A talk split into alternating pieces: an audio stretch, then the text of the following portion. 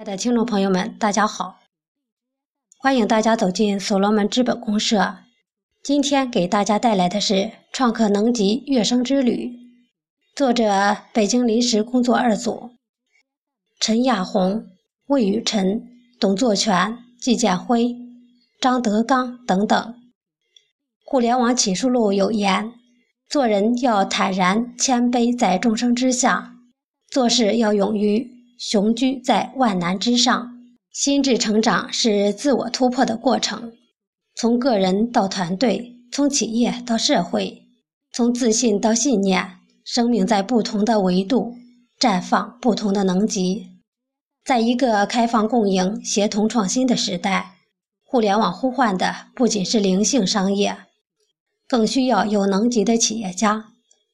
所谓能级，不仅是格局。更是使命和事实归零的心态。六月三日至五日，在北京市房山区橄榄树四季温泉酒店，历时三天的所罗门系统培训部华北区讲师培训和选拔赛现场，一幕一幕的现场惊喜诠释着这则互联网启示录中的箴言。来自北一、北二、北三。天津、河北和内蒙工作组及其他工作组的家人，共计七十六人参加了第一天系统培训部廖光明老师关于所罗门系统知识的学习。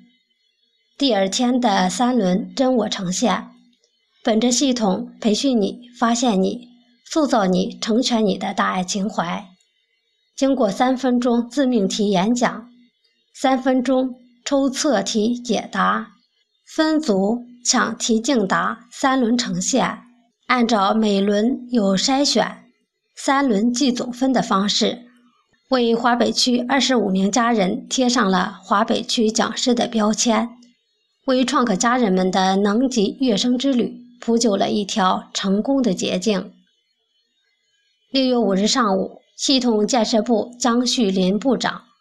为家人们讲解了工作站建设机制，家人们就工作站建设中遇到的情况踊跃地提出问题，现场讨论气氛热烈，深度的参与场面令人感动。下午的项目路演呈现出的牛产品、牛人、牛创意、牛项目，更是让家人们的视听受到震撼和洗礼。山外有山，人外有人的古训。一次次在家人们心头萦绕，暗叹：亏得加入所罗门，否则都不知道自己是怎么被颠覆的，一身身的冷汗啊！六月六日，工作站建设部刚刚宣布会议结束，北京二组家人三零七八群秘书长张德刚以山水画即刻的分享情怀，当场为家人献墨宝留念。一个有着精瘦体型的六十岁的书画家，六十分钟三十六幅书画作品，额头上不断外渗的汗珠，在场和不在场的家人们，你的内心可曾体验到了什么？有着国家知名报社记者经历的北京二组六十群秘书长董作全，以记者的敏锐记录下了这样的文字。北二工作组总秘魏雨辰与家人分享时，一首《我的妻》，推心置腹，怜爱之情浸润全场。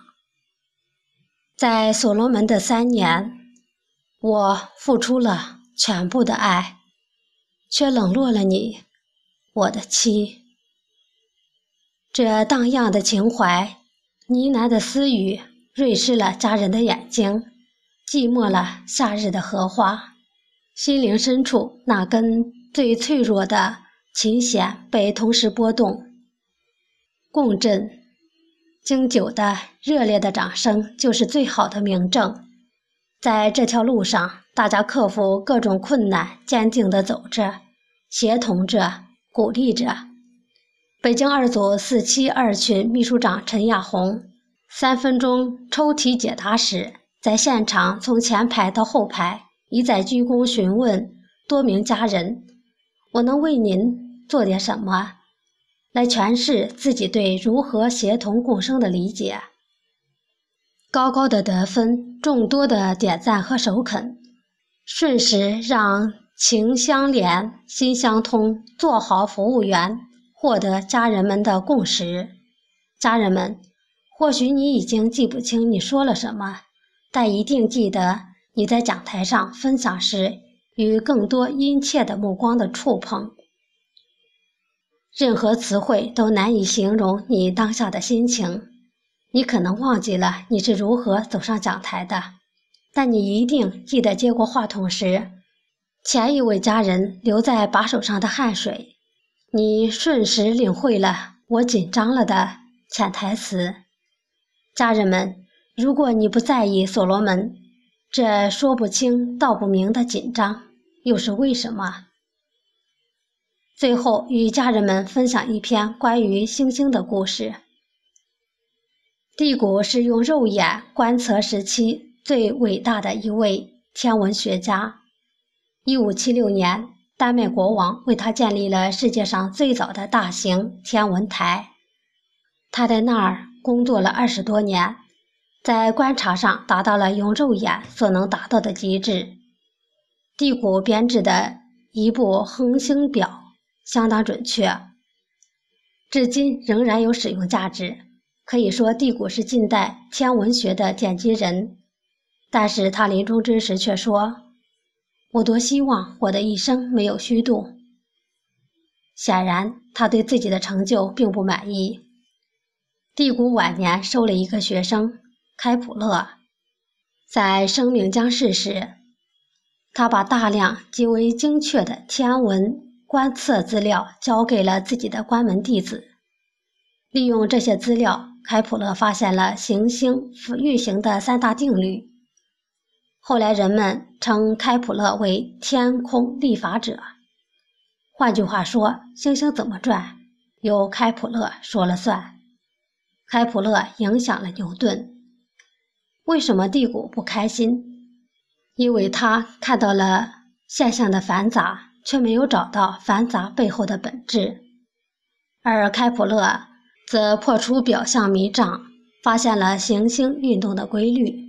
基于相同的观测资料，为什么开普勒取得了比他的老师更大的成就？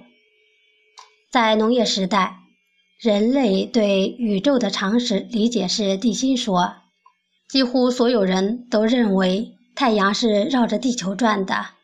蒂谷本人并未跳出这一窠臼，他是地心说的坚定支持者。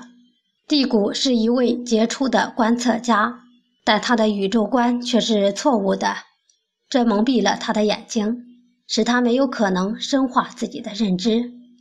而开普勒相信日心学说，切换视角后，用哥白尼日心说的模型来验证他老师的数据，居然就找到了规律。因此，这根本不是两个人之间的天分。勤奋等的竞争，而是两种思维方式、两个世界观的竞争。我们永远不能看到真实的外部世界，我们永远是透过自己的一个主观的模型来观察外部世界的。所以，这个模型的对错与否、先进与否，其实决定了我们看到的外部世界的样子。这个模型就是世界观。时代变化的时候，你用旧的世界观来看新的世界，你一定是拧巴的。我们很多人对新生事物会习惯性的否定，用否定别人的方式把自己的失败合理化。这也许有助于心情，但必然无助于未来。在时代变化的时候，现象层面的短期适应挽救不了你，只有你的世界观。与已经发生和即将发生的现实相匹配，你才有可能顺水顺风。家人们一定不希望成为低谷那样只在现象层面讲故事的人，而希望成为开普勒这样的，对发现这个时代的规律有所贡献的一个人。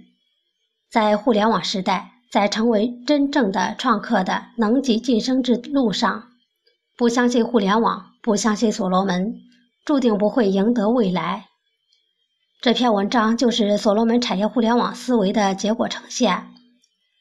因为我清空了自己的大脑，放空了自己，让我有机会看到家人们不同的文字呈现，集中了参会家人们的不同视角。当我融合完大家的文字后，自己都被感动了。它比我自己单独完成的作品更能拨动我的心弦。相信所罗门产业互联网不仅是格局，更是使命。是事实归零的心态，不相信就不会有这篇集体创作的创客说。不相信，您试试。就像邵丹老师说的那样，如果不相信，你就可以试。我劝你不要试，因为我已经试了二十年了。在所罗门听话照做是提升能级的最佳捷径。